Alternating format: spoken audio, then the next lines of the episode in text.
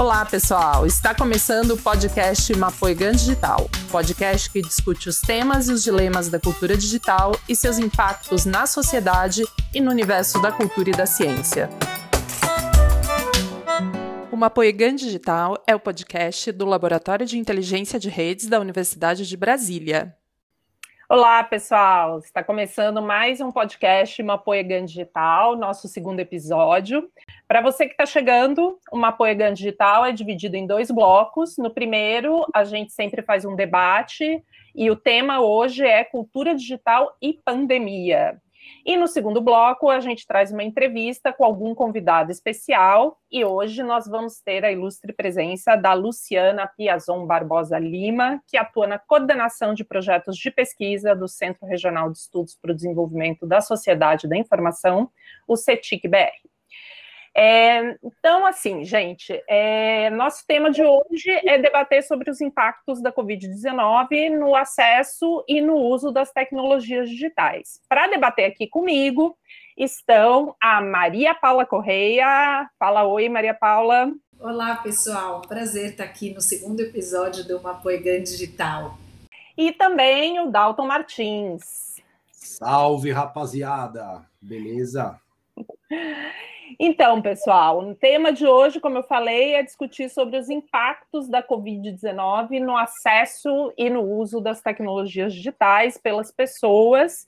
A gente, é, no segundo bloco, vai falar com a Luciana, vai debater mais sobre o painel TIC Covid-19, mas aqui no primeiro bloco, a ideia é a gente falar um pouco sobre essas mudanças dos hábitos culturais e na cultura, é, é, como que elas, como que a Covid, né, e o fato da gente estar tá preso dentro de casa impactou, aumentou, né, o nosso acesso às redes é, de internet e como que a gente passou a buscar cultura a partir da internet. Quem quer começar? Eu quero, eu quero, eu quero, eu quero. a gente não tinha dúvidas, é. queria. Eu acho, eu, eu, eu queria só propor para gente assim, né, que de certa maneira a gente consegue perceber isso nas nossas vidas pessoais, né? A gente percebe essas mudanças de hábitos na maneira como a gente mesmo foi lidando e vem lidando, né, com a pandemia, com o isolamento social.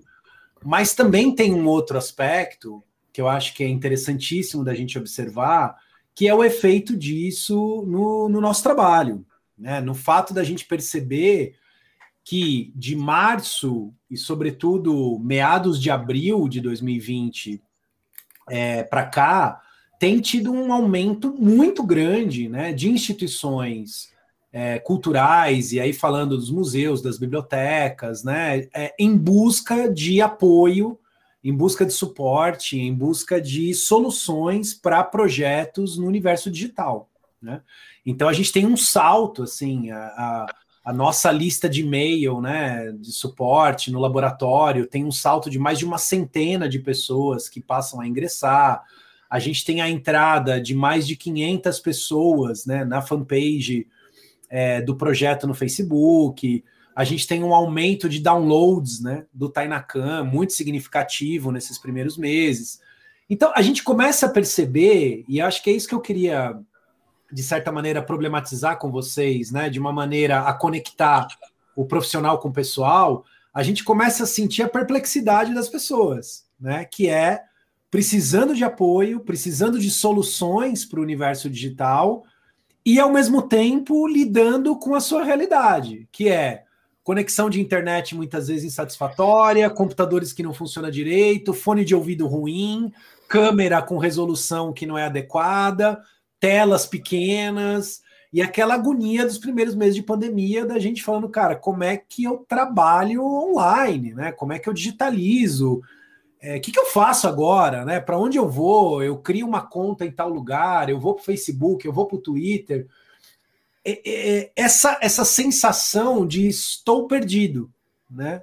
E agora? O que, que eu faço com isso, né? E, e a gente vai percebendo efeitos muito simbólicos. Então, eu queria colocar isso assim para nós, para a gente poder conversar um pouquinho nesse primeiro bloco. Como é que a gente sentiu isso? Como é que foi isso para a gente, né? E aí? Olha, eu vou te falar que eu fiquei bem irritada. Vou falar de uma percepção pessoal. Eu fiquei bem irritada no começo da pandemia. Eu trabalhando um monte, assim, né? E continuei na mesma lógica.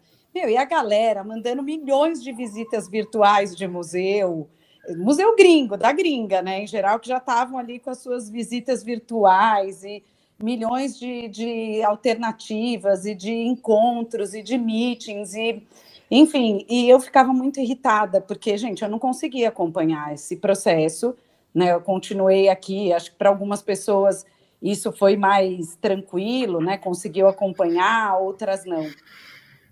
Eu estou falando assim de uma experiência é, pessoal, mas que eu senti que esse número de ações e de atividades, e aí falando especificamente do mundo da cultura, né? Porque a gente está imerso nesse, nesse contexto, é muito assim, é um salto gigantesco mesmo, que começou muito com essas experiências é, internacionais, mas que os museus é, nacionais começaram também a promover de uma maneira muito forte. É, eu acho que tem uma visão que é um pouco meio termo, né, disso que a Paulinha está falando, porque eu, na verdade, fico pensando, fiquei muito impactada, né, com que, essa questão das lives, e por outro lado, a minha vida mudou muito pouco, porque eu já trabalhava muito online e já tinha muitos encontros, sempre estava viajando, sempre fazendo reuniões online, né, então acho que nesse sentido mudou muito pouco, mas por outro lado, essa profusão de reuniões que começou a acontecer no ambiente digital, que antes eram reuniões presenciais, né? Então que a gente ia até os lugares, né? Fazer uma reunião com uma equipe de um museu, com uma equipe de um centro cultural, com um grupo de educativo. De repente virou tudo digital e foi a coisa mais é, interessante por um lado, mas mais desgastante por outro, né? Porque ao mesmo tempo que parecia uma grande facilidade a gente conseguir ficar em casa, né, e almoçar em casa, e estar com as pessoas que a gente quer, né, com a nossa família, por outro lado, você ficava o dia inteiro na frente do computador, numa reunião que era uma na sequência da outra. E acho que um dos aprendizados que apareceu nesse processo é que não dá para fazer uma reunião uma na sequência da outra. Você precisa ter intervalos entre as coisas para conseguir produzir alguma coisa do que você combina na reunião. Né? Porque você só vive em reunião e nunca produz nada. E aí? Então, acho que teve uma intensificação das coisas. É, é muita impressão que eu tenho. E é interessante isso que você está falando, porque, por exemplo, eu vivi uma situação muito curiosa, né? É, eu tô aqui em Brasília, então, o que, que a gente percebeu? A gente também percebeu uma corrida aos equipamentos, né? Uhum. Então, assim, todo mundo tentando comprar webcam, comprar microfone, né? Quem tinha dinheiro, quem tinha recurso, obviamente. A universidade, né? A Universidade de Brasília, fazendo edital de doação de computadores para os estudantes poderem estudar, é, editais que pensassem a possibilidade de reutilizar computadores de laboratório, porque os laboratórios estão fechados. Será que o computador não pode ir para a casa do aluno, né? Então essa essa esse sentimento de levar a rede de fato para a ponta do processo. E me chama muita atenção, é, acho que daqui a pouco a gente vai falar né, com, a, com a Luciana Lima, mas me chama muita atenção, por exemplo, alguns dados do painel TIC Covid-19, né? quando a gente vê ali algumas atividades realizadas na internet, todas elas, né, que estão nos gráficos que eles disponibilizaram ali, tiveram um salto muito grande, né? Algumas, é, é, essa, por exemplo, de transações financeiras, quer dizer, ela dá um salto de quase 30%, né? É, e, e, você percebe que é a galera se dando conta de que existe os bancos online, né? Quer dizer, não é uma coisa. Os bancos não fizeram banco online na pandemia, isso já existia, né? Mas, de certa maneira, é aquela ideia de que agora o serviço pode ser digital, eu posso utilizar isso online. E como é que eu vou para esse universo? A compra de produtos, né? Que é um mega tabu. Eu digo até pela minha própria família, né? Tinham membros da minha família que falavam: eu não vou comprar na internet nunca, vou pôr meu cartão de crédito lá, vão roubar minha senha. Aí você fala: bom, e agora? O que, é que você vai fazer? Né? Você vai para o supermercado, você vai. E as pessoas vão perdendo medo, né? Tem uma característica aí também é, de ambientação cultural, né? E quando eu falo cultural, é no sentido de conviver com a internet como uma realidade que está nas nossas vidas, né? Então, ah, não sei como é que vocês sentiram isso também. Os preços aqui inflaram, né? Tinha webcams que custavam 500 reais, os caras estavam vendendo a 1.200, sabe? Esse mercado paralelo de, de equipamento, né? Um negócio maluco, assim, muito tipo, complicado, né? Tipo da máscara PFF2, né? Que quadriplicou de preço em 15 dias, né? Quase não, e, e, é meio um caminho sem volta, né? É, é, um pouco a impressão, né? Por exemplo, essa coisa que você falou das compras. Eu, eu não, não, chegava a ser como a sua família, né? Mas eu era uma pessoa que, por exemplo, não comprava roupa pela internet. Achava muito difícil fazer uma coisa dessas. tipo, como assim, sem experimentar, você vai comprar uma roupa? E, de repente, é, é isso, eu tive que comprar roupa pela internet né? Porque não, não teve, não teve outro, outra saída, né? E, e claro, nessa situação privilegiada das classes médias de poder trabalhar de casa, de não precisar sair, não pegar transporte público, né? Então, mas ao mesmo tempo eu vejo que muitas coisas, pelo menos para mim, para muitas pessoas com quem eu converso, é um caminho sem volta. As pessoas aprenderam a fazer as coisas agora dessa forma e elas vão continuar fazendo dessa forma, porque é muito mais fácil, na verdade, fazer dessa forma. Né? Então, eu acho que tem um impacto cultural na forma como a gente lida com o ambiente da internet como um espaço social mesmo, onde eu posso fazer várias coisas de uma outra forma, mas que eu posso fazer. Eu acho que sim, voltando né, para essa perspectiva que a gente está trazendo aqui dos efeitos disso, é, eu, o, o, que a gente analisa, né, eu queria colocar isso, em, inclusive em relação aos estudantes né, da universidade, a própria gestão, aos profissionais né, que estão ligados às instituições de memória, é, a gente sente uma abertura e uma compreensão daquilo que a gente falava sobre cultura digital muito maior. E acho que essa característica é muito interessante, porque ao perceber que a internet não é apenas é, o site, né? No caso dos museus, o site do museu, a internet são pessoas, e isso é uma coisa muito forte, né? Quer dizer, a gente tem esse bordão é, é, muito forte nos movimentos sociais ligados à cultura digital, de que internet não é tecnologia, internet são pessoas. E essa dimensão das pessoas, ela ficou muito mais presente e muito mais é, visível, né? De que nós não estamos falando de site, nós não estamos falando de tecnologia, nós estamos falando de pessoas. Nós estamos falando de formas de se relacionar, de formas de se encontrar, que, claro, é, é, elas estavam, de certa maneira, subdimensionadas né, em relação ao potencial da tecnologia hoje, mas isso se espalha. Então, isso cria um arco muito maior de pessoas que passaram a vivenciar o digital para fazer uma festa, para fazer um encontro, para fazer um happy hour, para participar do, do, aniversário do neto, da neta. É, e, claro, isso não substitui o abraço, né, o calor, enfim, tudo que a gente já sabe, mas tornou possível algum, alguma experiência com isso. Né? Então, acho que é em cima dessa experiência que se abre possibilidades da gente construir uma dimensão de trabalho e uma dimensão é, é, é, de futuro dessa cultura digital que nos interessa. É, eu queria destacar a entrada né, da, do mundo digital nas escolas.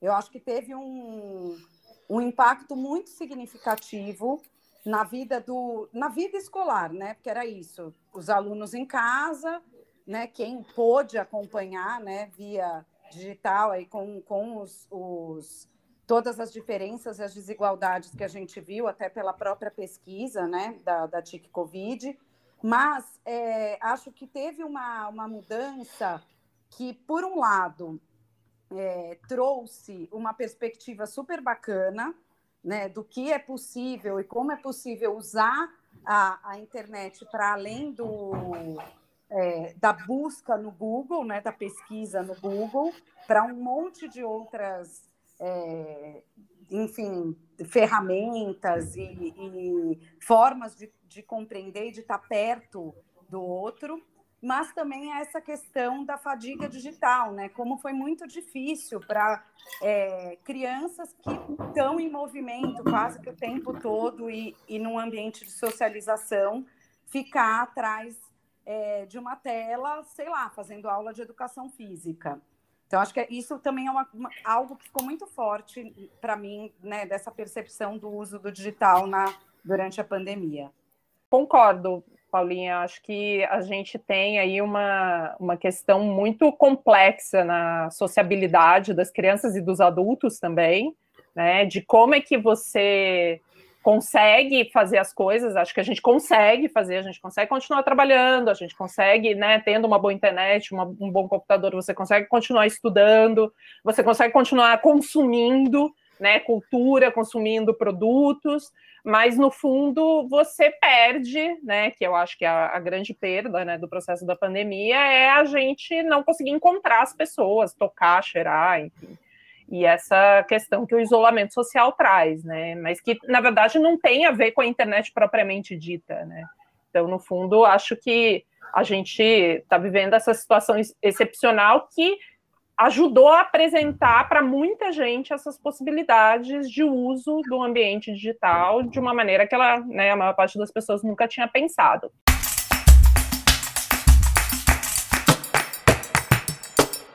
E daí, para a gente aprofundar mais sobre esse tema e falar mais sobre isso, a gente vai chamar a nossa convidada de hoje, Luciana Lima.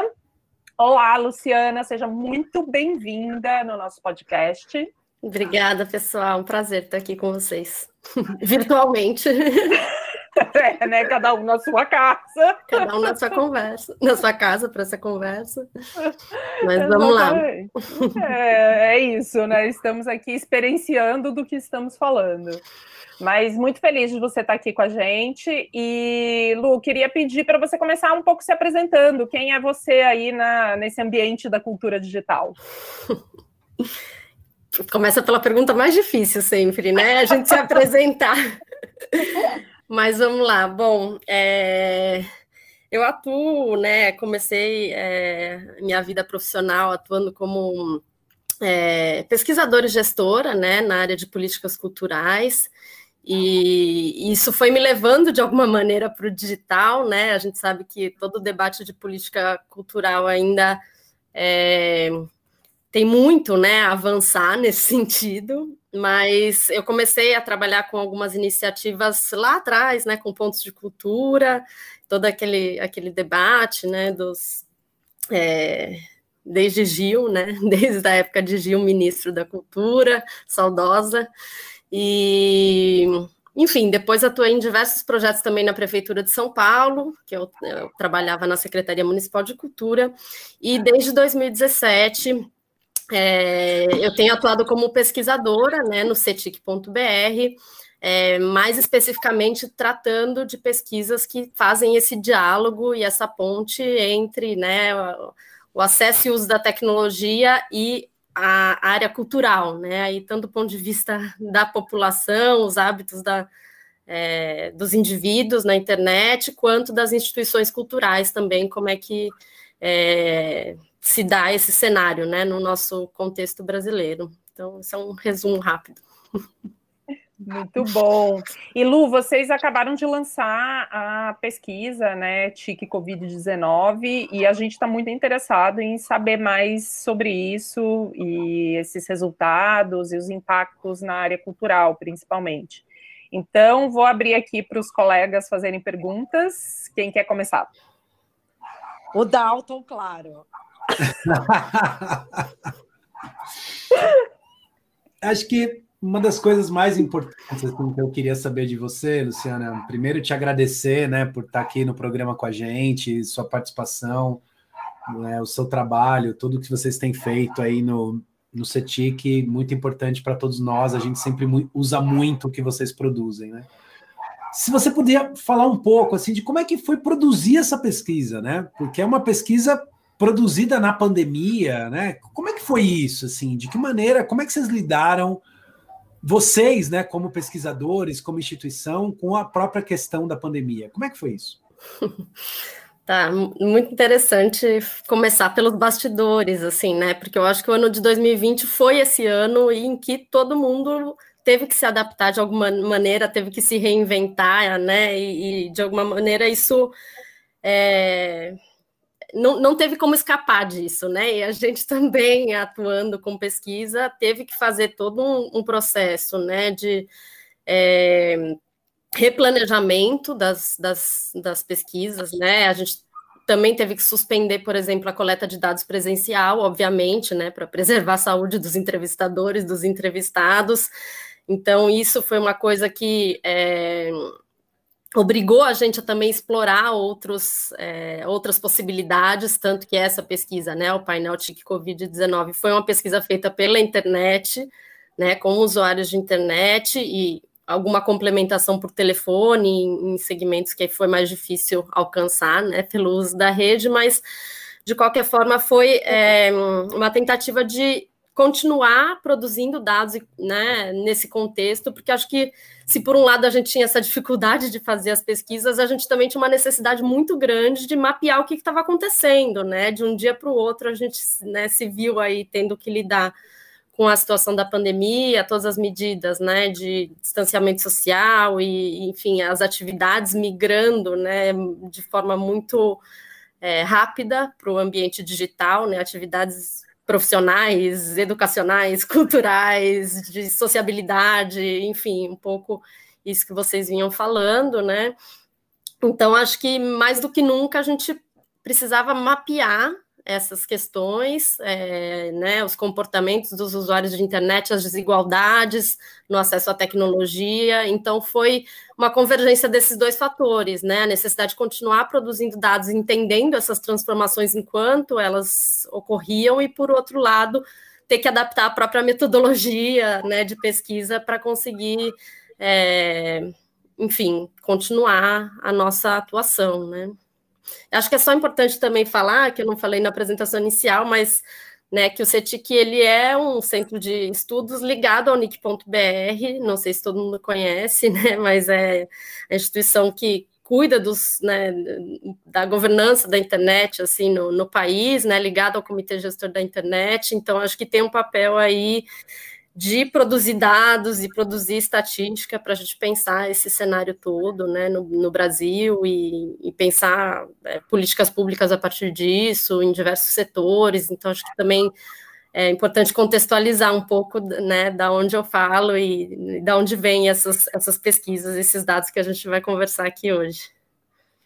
Muito bom. E Lu, eu tenho uma pergunta é, que é, acho que a pergunta, né, óbvia, mas que deve ser feita, que é sobre esse aumento do uso da internet. Como é que ele se deu e, e o que, que aconteceu, né, no, do ponto de vista da, da, do, da usabilidade, né, da internet. Não sei se pode usar essa palavra, né, mas se teve um aumento, de quanto foi esse aumento e, e em que é, estratos da sociedade ele aconteceu. Uhum. É, eu acho que estava é, ouvindo a conversa de vocês, assim, achando muito interessante a gente pensar todas essas transformações, né, que a gente tem vivido no último ano como é, aquisição de novos hábitos mesmo, né? E, e assim, um, um, quase que um novo modo de vida, né? E aí sempre a gente faz toda a discussão sobre a cultura como um modo de vida. Então, acho que é isso, é uma transformação cultural muito intensa mesmo que a gente está vivendo. E acho que, é, do ponto de vista do, é, do acesso e uso da internet, assim, né, a gente não conseguiu ainda ter um resultado se isso ampliou ou diminuiu no, né, no total da população. Então, vamos dizer, no cenário imediatamente anterior à pandemia, o último dado que a gente tem é da TIC Domicílios de 2019, a gente tinha cerca de três quartos da população brasileira que era usuária de internet, né, que significa usou a rede pelo menos uma vez nos últimos três meses. Então, isso significa, por outro lado, que a gente tem, tinha né, um quarto da população que nem sequer fazia uso da internet antes desse contexto, né? E aí tem muitos fatores que pode, podem ter alterado isso. Por um lado, uma demanda maior, uma necessidade de maior de fazer uso da rede para todas essas atividades, né? É, no contexto da pandemia e, e, enfim, e por outro lado, é, também uma, né, uma crise econômica que pode ter impactado também as possibilidades das pessoas de, de conseguirem ter um, um, dispositivo, uma conexão, né, principalmente aí nos segmentos mais vulneráveis da população. Então a gente não tem esse dado, né, se dentro da população aumentou ou diminuiu o uso da internet, mas o que a gente conseguiu mapear pelo painel TIC Covid é, 19, que foi uma pesquisa com usuários de internet, é que foi generalizada essa intensificação do uso da tecnologia.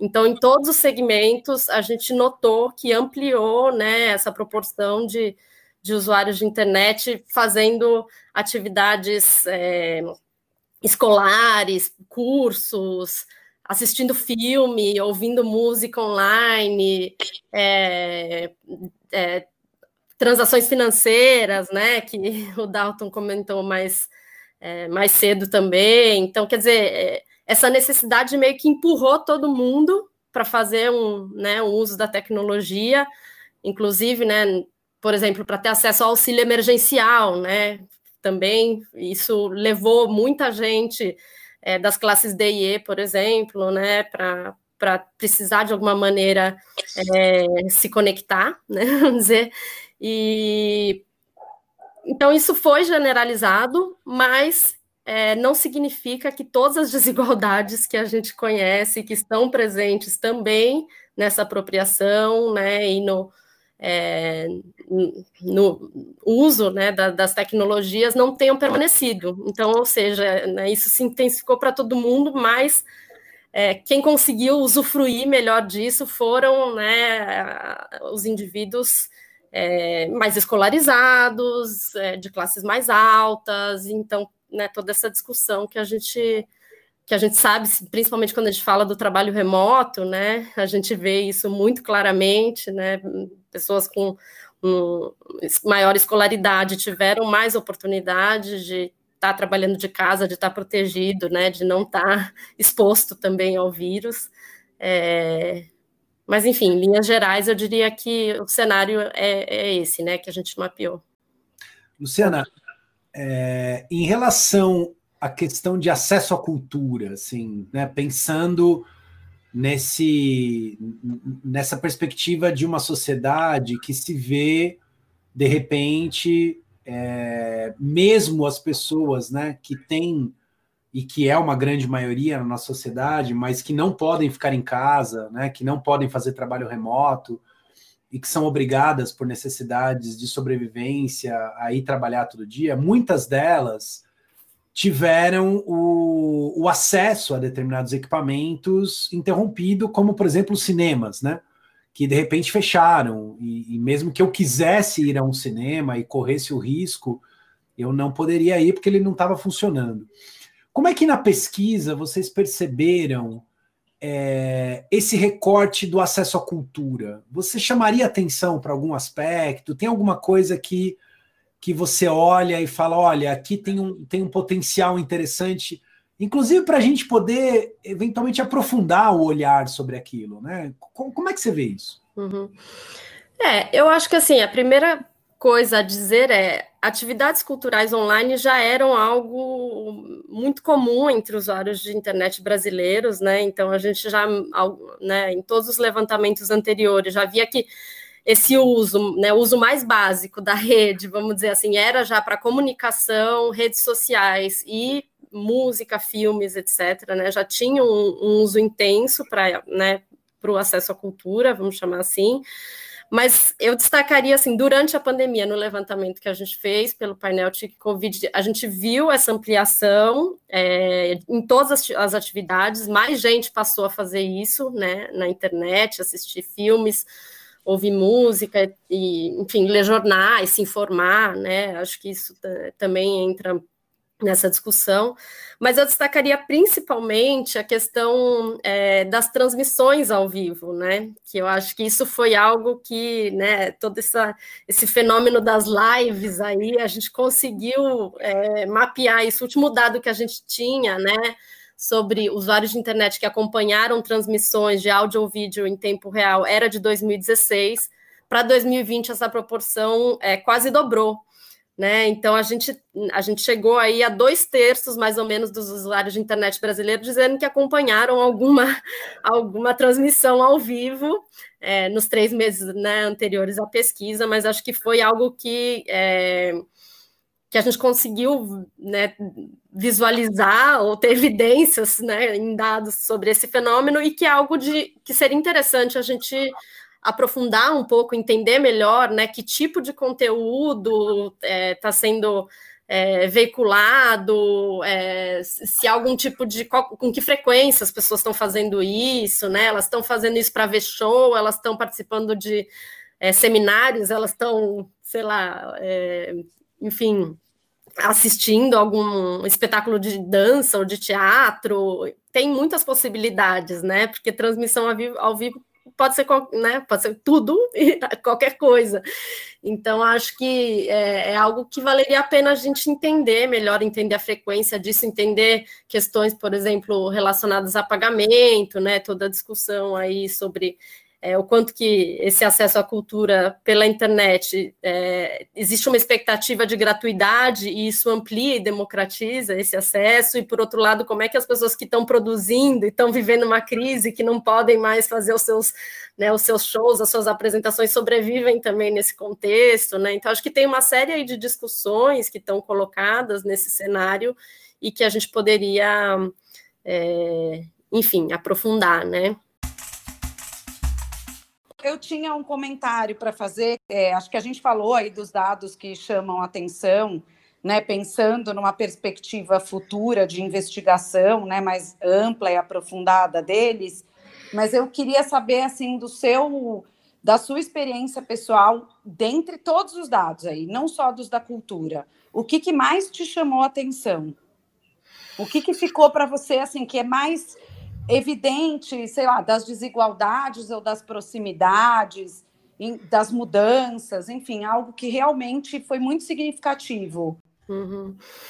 É, eu acho que tem uma questão que a gente é, sempre aborda nas pesquisas, né? Mas de, de entender um pouco como é que as é, as dificuldades né, e as barreiras de acesso se relacionam às possibilidades de desenvolver atividades, né, e, e, e no fundo a gente está falando de acesso a direitos, né, porque acesso à educação, acesso à cultura, enfim, acesso ao auxílio emergencial, serviços públicos, acesso à informação, no fundo a gente está falando né, do, do uso da rede para acessar direitos e como é que é, algumas características nesse acesso, né, por exemplo, o tipo de dispositivo a qual a pessoa tem é, possibilidade né, de usar a internet, se a pessoa tem uh, um celular à disposição, um computador, usa né, diversos dispositivos ou tem um acesso exclusivo pelo telefone, telefone celular, ou o tipo de conexão que ela, né, que ela tem é, acesso, se é uma, uma conexão de qualidade, se é uma conexão móvel, qual é a velocidade dessa conexão. Então, é sempre um, um debate que a gente faz né, entre as as questões mais de acesso à infraestrutura e como é que isso é, é, traz impacto sobre as possibilidades e, e, de uso da rede, né? E eu acho que no painel de Covid-19 isso ficou muito claro quando a gente falou das, das atividades é, educacionais e profissionais, porque a gente vê essa distinção muito grande, por exemplo, pelo tipo de dispositivo que é utilizado, né? Então, no caso é, das atividades de trabalho remoto, por exemplo. Né? A gente teve um uso do notebook predominante entre os segmentos de maior escolaridade, das classes mais altas e mais velhos, enquanto o uso do celular foi é, maior entre os indivíduos menos escolarizados, das classes mais baixas e mais jovens. Né? Então, acho que isso já é uma característica que dá um pouco é, esse olhar. E quando a gente falou também da questão da, é, do acompanhamento de aulas ou atividades é, escolares, né, de, de forma remota, do, ensino remoto, a gente viu essa mesma realidade, né? Assim, o celular é o dispositivo usado com maior frequência pelas, é, pelas classes mais baixas, por exemplo, enquanto é, estudantes né, de, de camadas mais, é, mais altas aí tiveram acesso ao computador e puderam acompanhar, né, talvez com uma outra, um outro grau de, é, de qualidade e possibilidade de usufruir aí, né, da, da rede para fazer pesquisa, para acompanhar a aula, para tirar dúvida com o professor, enfim, uma, uma série de questões. Então, acho que isso ficou bastante claro, assim. É, acho que me, me chamou bastante atenção também. Acho que foram os dados que mais me impactaram, foram esses. Pelo menos do que eu li, né? Claro que eu não estou por dentro da pesquisa como você, mas fiquei bem impactada. E aí, Dalton? Não, não vou perguntar mais, não. Pode fechar. Está se sentindo reprimido.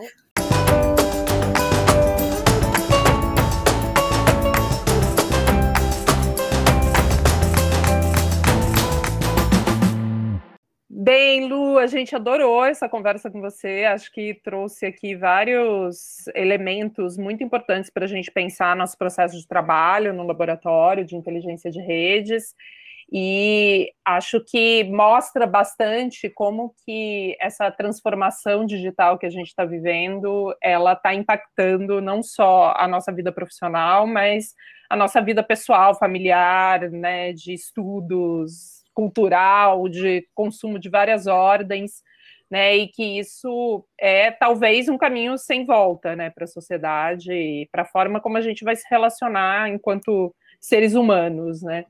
Então, a gente agora no nosso podcast tem um terceiro bloco onde a gente sempre traz alguma dica para os nossos ouvintes poderem aprofundar, entender mais ou é, pensar em outros aspectos a partir do tema que a gente tratou aqui no episódio. Então, queria começar com você, Lu. É, o que que você tem de dica para né, os nossos ouvintes ouvirem, saberem mais sobre os impactos da Covid-19 no acesso e uso das tecnologias digitais. Pode ser mais de uma? Pode, claro. Não, então acho que eu vou começar pelo óbvio, né? Por dizer assim que todos esses dados e análises e as pesquisas que a gente realiza lá no CETIC é, são disponibilizados online, né? No, no site do próprio CETIC, que é cetic.br. Então, quem tiver interesse pode acessar a publicação do painel TIC Covid-19, que está lá completa com todas as informações, pode baixar as tabelas, pode usar para outras coisas, pode fazer outras análises, enfim, acho que é um material muito interessante e que está é, à disposição aí de quem tiver é, interesse. E uma outra dica que eu ia é, colocar também, que eu acho que, que, traz vários temas que a gente tem debatido também que estão relacionados a essa questão, é, é um ciclo que a gente organiza já há algum tempo, em parceria com o Centro de Pesquisa e Formação do SESC e a PUC São Paulo, que se chama Cultura, Educação e Tecnologias em Debate. E aí a gente tem uma série de materiais publicados no YouTube, aí tanto do nick.br quanto do, do, do SESC, né, com debates que tratam desses temas, né, de cultura, educação e tecnologia, e a gente está na quarta edição desse ciclo, agora em 2021, com encontros mensais, sempre na última terça-feira de cada mês, das, a partir das 15 horas, cada vez com um convidado diferente. Então, a gente teve recente com o Preto Zezé da CUFA, falando um pouco sobre as condições de acesso é, na favela. Vamos ter Silvana Bahia em breve, falando sobre segregação racial, de gênero e social no acesso às tecnologias. Enfim, então, são uma série de temas que dialogam também com o contexto da pandemia e que os, é, enfim, os encontros vão acontecer aí, né? A gente tem a memória dos que já foram e tem, já aproveito para convidar aí também os que os que ainda vão acontecer, né? Muito boas dicas, Lu. Dalton, quais são as suas dicas? Eu tenho duas dicas. É, uma é uma pesquisa chamada Desafios em Tempos de Covid-19, feita pelo ICOM Brasil, com profissionais e públicos de museu.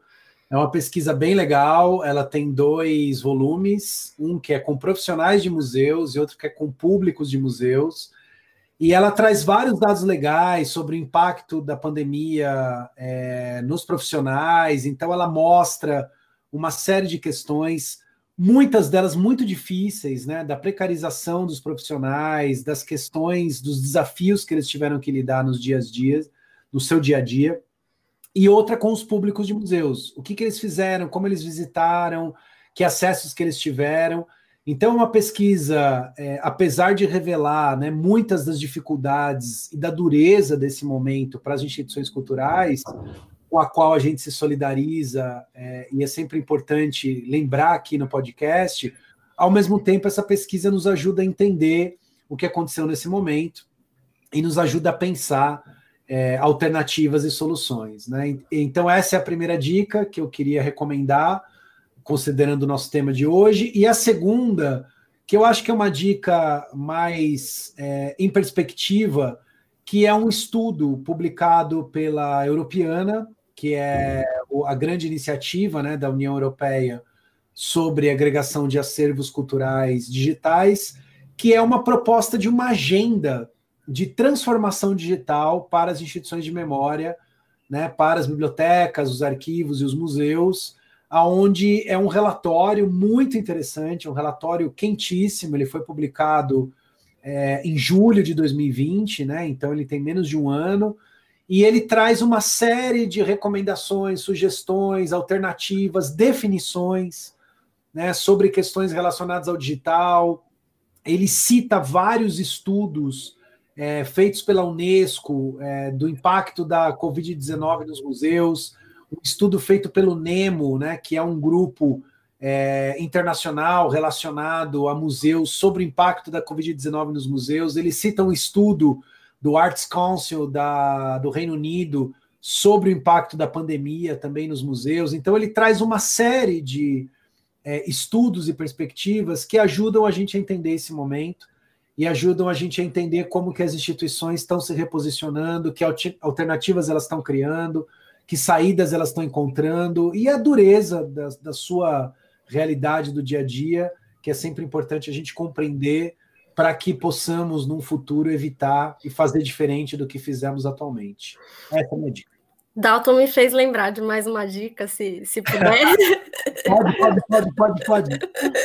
Dia 17 de junho, agora, a gente, às 10 da manhã, a gente vai lançar também a última edição da pesquisa TIC Cultura 2020, que é uma pesquisa é, feita com instituições culturais, né? Foi feita é, ao longo do ano passado também. E aí a gente vai ter um lançamento transmitido no canal do YouTube aí do nick.br, um, um um webinar aí com um debate bem interessante sobre a questão né, da pandemia, digitalização da cultura e como é que as instituições e os públicos tiveram que se adaptar, ou quais foram as barreiras e quais foram as possibilidades né, dessa é, adaptação a esse novo cenário. Então, enfim, para né, quem não puder ver no dia, depois fica também disponível o debate é, no YouTube. Então, é isso. Maravilha. Acessem essa pesquisa de cultura é fundamental para compreender a internet e as instituições culturais no Brasil. E Paulinha, qual que é a sua dica? Bem, eu voltando lá à história inicial, né? Quando a gente começou aqui o podcast, a minha fala, a minha dica vai totalmente no que me incomodou, né? É, tem uma visita virtual à exposição Corona Seno, do Museu do Amanhã. É uma exposição temporária que ficou né, entre abrir e fechar e visitar, não visitar, que discute um pouquinho é, os impactos da globalização e do, das mudanças né, ambientais nas relações com a natureza é, para as pandemias, né, especialmente para a Covid-19. Então, é uma visita virtual. As que eu não consegui fazer, essa eu consegui. E a minha segunda dica, né? Também sempre gosto de ter dicas musicais. É a música maravilhosa do Raul Seixas, O Dia em que a Terra Parou. Eu acho que ela é, foi muito significativa aí no começo da pandemia e ao mesmo tempo, né, em que a Terra parou, que você olhava aquelas cidades vazias, né, pinguins andando pelas ruas, onças subindo nos muros, aquela coisa louca, a gente aqui no mundo digital conversando, trabalhando, produzindo e tudo acontecendo em algum lugar que não era a rua. Então ficam aí essas minhas duas dicas.